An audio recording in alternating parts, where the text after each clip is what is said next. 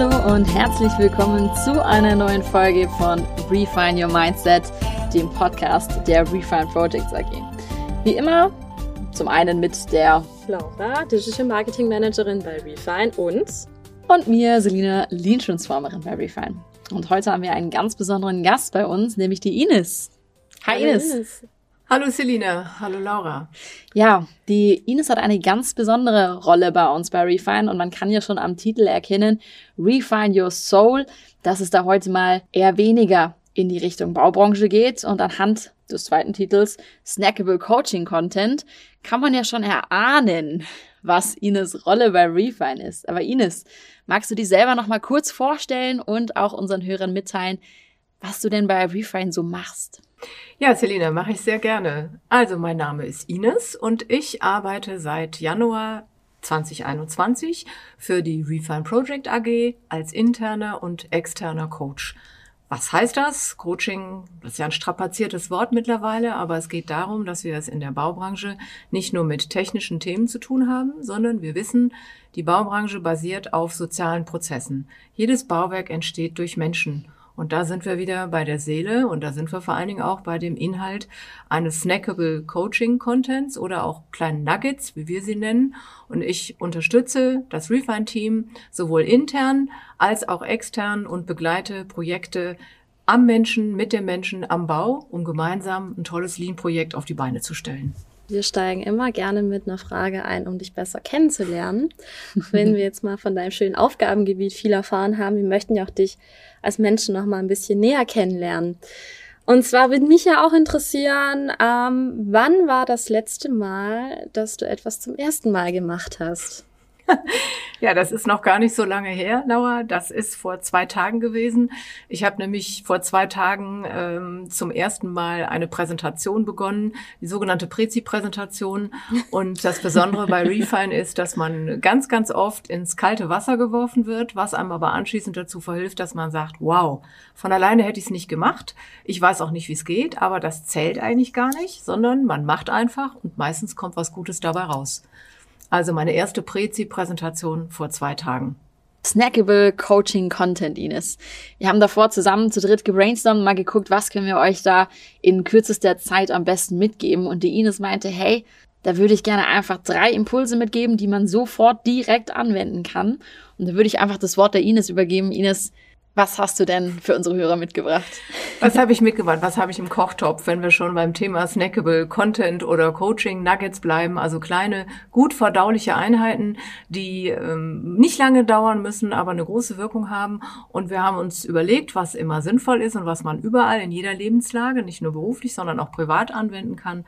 Das sind zum Beispiel das Ikigai, das ist das Tetralemma und als drittes ist es das Whoop. Was genau das ist, würde ich euch gerne erklären.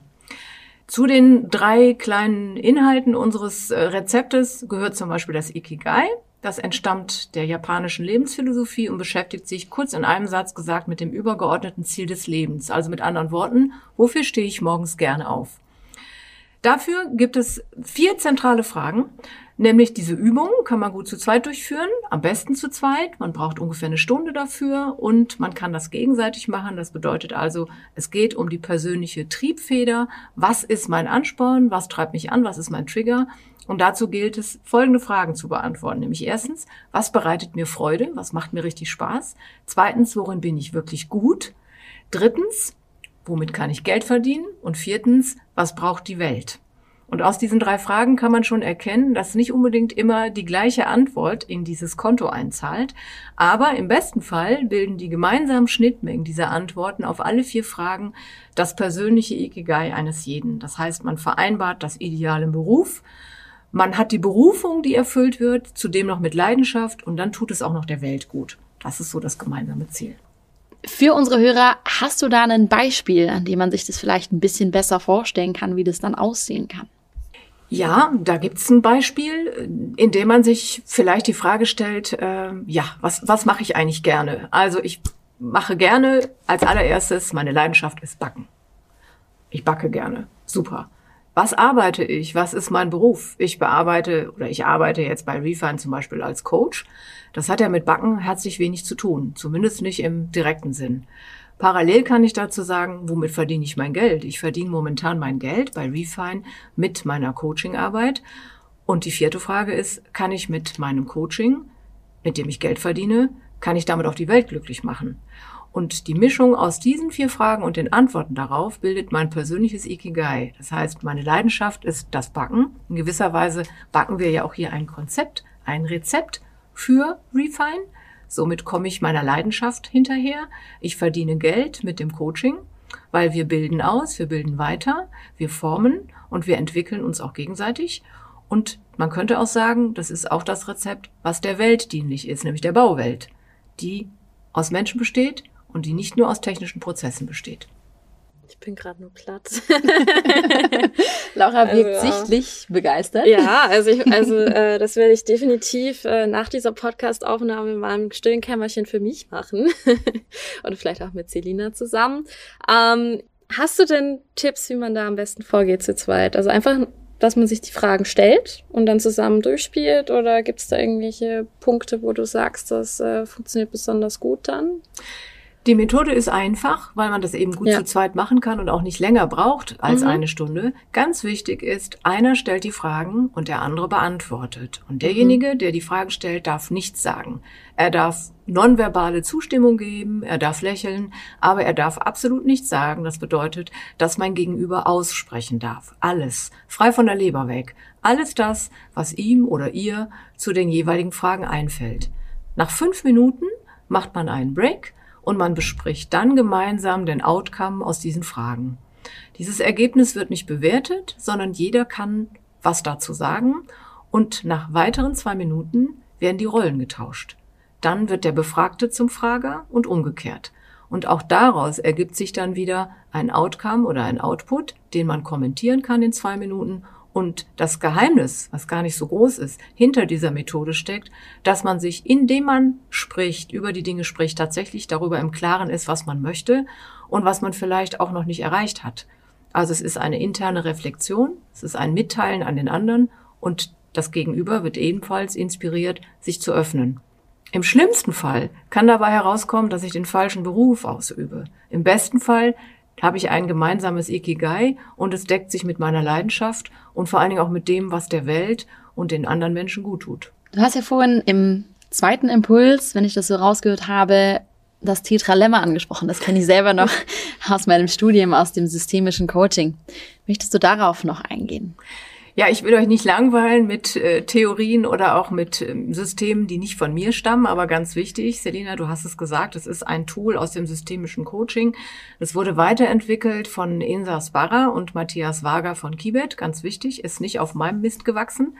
Aber die beiden haben eine Adaption eines logischen Schemas aus der indischen Logik entwickelt, nämlich das Tetralemma, wenn man das Wort mal auseinander nimmt, ist eine Erweiterung eines Dilemmas. Und was ist ein Dilemma? Wir haben das oft so im Sprachgebrauch, oh, da stecke ich aber jetzt in einem Dilemma, was mache ich denn? Und das signalisiert auch schon gleich, es ist die Alternative von zwei nicht optimalen Lösungen. Also man ist in einer Zwickmühle, muss sich für eine entscheiden und beide Lösungen sind nur suboptimal. Und dieses Konstrukt haben die beiden weiterentwickelt, indem sie gesagt haben, es gibt nicht nur das eine, und das andere, sondern es gibt noch drei weitere Optionen. Nämlich die dritte Stufe, weder das eine noch das andere. Die vierte Stufe bedeutet beides zusammen. Wer sagt eigentlich nicht, dass es auch zusammengeht? Und die fünfte Stufe ist im Grunde genommen der Joker, der nämlich ganz raus aus dem Kontext die Möglichkeit eröffnet, jetzt denken wir mal ganz anders und kümmern uns mal gar nicht um die eigentliche Problematik oder um die Entscheidung. Und indem man eine Art Aufstellung macht, also das heißt, die Person auf ein Bodenkreuz, auf eine Bodenankerübung setzt, kann man sich selber sagen, was sind die Vor- und Nachteile der jeweiligen Position, um am Ende zu einem Ergebnis zu kommen. Also es ist auf jeden Fall eine super Methode, um auch mal outside the box zu denken, denn oftmals, äh, wer kennt es nicht, wenn wichtige Lebensentscheidungen anstehen, dass äh, man sich weder vor noch zurück bewegen möchte und ähm, dass man dann vielleicht mal so einen Schritt, kompletten Schritt raus aus der Situation macht, um es mal nochmal mit anderen Augen zu sehen, hilft einem ja wirklich oft aus der Zwickmühle raus. Also ich finde es ein super tolles Tool, wobei mir ja auch auffällt, dass die beiden ja auch, also die beiden Methoden, die du jetzt vorgestellt hast, Ikigai und äh, das äh, Tetralemma, dass die ja auch ein bisschen zusammenarbeiten können. Weil wenn du nämlich bei Ikigai nämlich feststellst, du bist eigentlich gerade in der Situation, vielleicht wenn wir jetzt von deinem Worst-Case-Szenario sprechen, du bist jetzt im falschen Job und du weißt jetzt gar nicht, was du machen sollst, kannst du mit Hilfe der Tetralemma-Methode auch mal ein bisschen feststellen, wie machst du weiter? Was für eine Entscheidung musst du jetzt treffen? Also ich finde es super spannend und äh, hilft auf jeden Fall den Menschen mal in ihrem Fortkommen.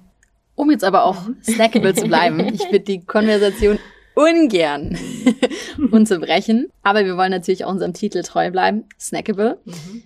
Whoop. Whoops sind. Whoop, whoop. Wie viele Buchstaben sind das? W-O-O-P. Vier Buchstaben, ganz große Wirkung. Oder Ines? Du hast recht, Selina. Ich mache es auch kurz, deswegen sind es auch wirklich nur vier Buchstaben. Und auch das äh, ist nicht aus meinem Kopf, sondern das ist eigentlich ein Beispiel aus der positiven Psychologie. Ihr habt ja anfangs nach meiner Vorstellung gefragt und wenn ich das noch nachlegen darf, ich bin ein sehr positiver Mensch und unterstütze auch viele Module aus der positiven Psychologie. Und die Gabriele Oettingen hat dieses Tool weiterentwickelt, wo es nämlich darum geht, dass diese vier Buchstaben für vier Begriffe stehen. Das W steht für den Wish, also den Wunsch, wenn ich mir etwas wünsche und ein Ziel habe. Das erste O steht für den Outcome oder eben für das Ergebnis, was soll dabei rauskommen. Das zweite O, und das ist ganz, ganz wichtig, fast der wichtigste Buchstabe in diesen vier Buchstaben, ist das Obstacle oder das Hindernis, der Störfaktor, der mir garantiert irgendwann irgendwo begegnen wird auf dem Weg zur Erreichung des Ziels. Und das P am Ende der vier Buchstaben steht für Plan. Nämlich nachdem ich mir klar gemacht habe, was könnte auf meinem Weg hinderlich sein, danach entwickle ich einen Plan. Das Ganze mal veranschaulicht an einem Beispiel. Vielleicht ganz einfach, hat nichts mit Bauen zu tun. Ich nehme mir vor, fünf Kilogramm abzunehmen in einem Monat das ist mein großes Ziel und ich male es mir in den schönsten Farben aus. Ich sehe schon die Kleidung, die ich mir kaufe. Ich sehe schon das Blinken der Waage. Ich sehe schon die freundlichen Kommentare meiner Mitmenschen, die mir sagen, wow, Ines, hast du abgenommen? Aber dann ist ganz klar, am Ende des Zieles weiß ich, zwischendurch gibt es ein paar Stationen, nämlich ich habe einen schlechten Tag. Es gibt einen Geburtstag. Es gibt irgendwo eine Feier. Ich möchte gern doch ein Glas Sekt trinken. Heute habe ich gerade gar keine Lust, nur Salat zu essen. Und indem ich mir alle diese einzelnen Hindernisse ausmale, bin ich auf dem Weg, mein Ziel realistischer und besser zu erreichen. Und indem ich mir diese Ziele aufzeige und auch sage, es ist nicht alles positiv, du wirst auch einen Hänger haben, wird das Ziel auch da wieder snackable oder aber besser dosierbar und erreichbar. Vielen Dank, Ines. Also ich werde auf jeden Fall die WUP-Methode das nächste Mal, wenn ich ein Ziel habe, anwenden und schauen, dass es erfolgreich ähm, umgesetzt wird. Mich würde jetzt aber zum Ende nochmal interessieren für unsere etwas ungeduldigen Hörer. Was sind die fünf Quick Learnings, die du ihnen auf, mit auf den Weg geben möchtest? Wow, Laura, fünf Quick Learnings. Auch da versuchen wir, die Zutaten zu einem guten Gericht zusammenzubringen. Was fällt mir ein? Auf jeden Fall ganz, ganz wichtig, wir haben es mit Menschen zu tun. Menschen kommunizieren. Zweiter Quick Learning, auf jeden Fall, wir müssen miteinander sprechen und auch Sprachlosigkeit ist nicht eine Frage von Unfähigkeit, sondern manchmal auch von Ängsten und man muss den Menschen helfen, sich zu äußern und zu kommunizieren. Was brauche ich dafür? Das dritte Quick Learning ist die Empathie. Ich muss in der Lage sein, mich in den anderen Menschen hineinzuversetzen. Bezogen auf unsere Zielgruppe, auf die Leute in Bauwerken oder auch in Bauprojekten, geht es darum, ihre Sprache zu sprechen. Das vierte Quick Learning ist niemals aufgeben, auch wenn es mal drei Schritte zurückgeht. Am nächsten Tag geht's wieder vier nach vorne. Ganz, ganz wichtig. Und was hilft mir als fünftes Quick Learning? ich bin nicht allein. Ich schaffe das auch nicht allein. Das Ganze geht nur im Team, zusammen mit allen anderen. Und wenn es mal irgendwo hakt, kann mir vielleicht jemand anders auch wieder aus meiner Situation, aus meinem starren Status raushelfen.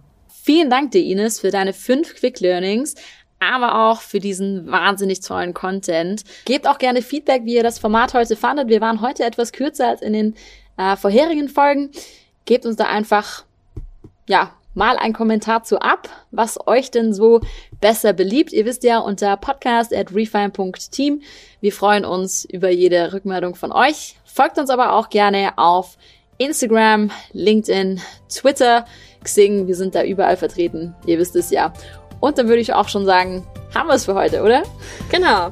Abonniert uns gerne, hinterlasst ein paar Kommentare oder Feedback. Wir freuen uns auf euch und bis zum nächsten Mal. Wir hören uns. Wir hören uns. Danke, vielen, Ines. Vielen Dank, Ines. Danke an euch. Ciao. Tschüss.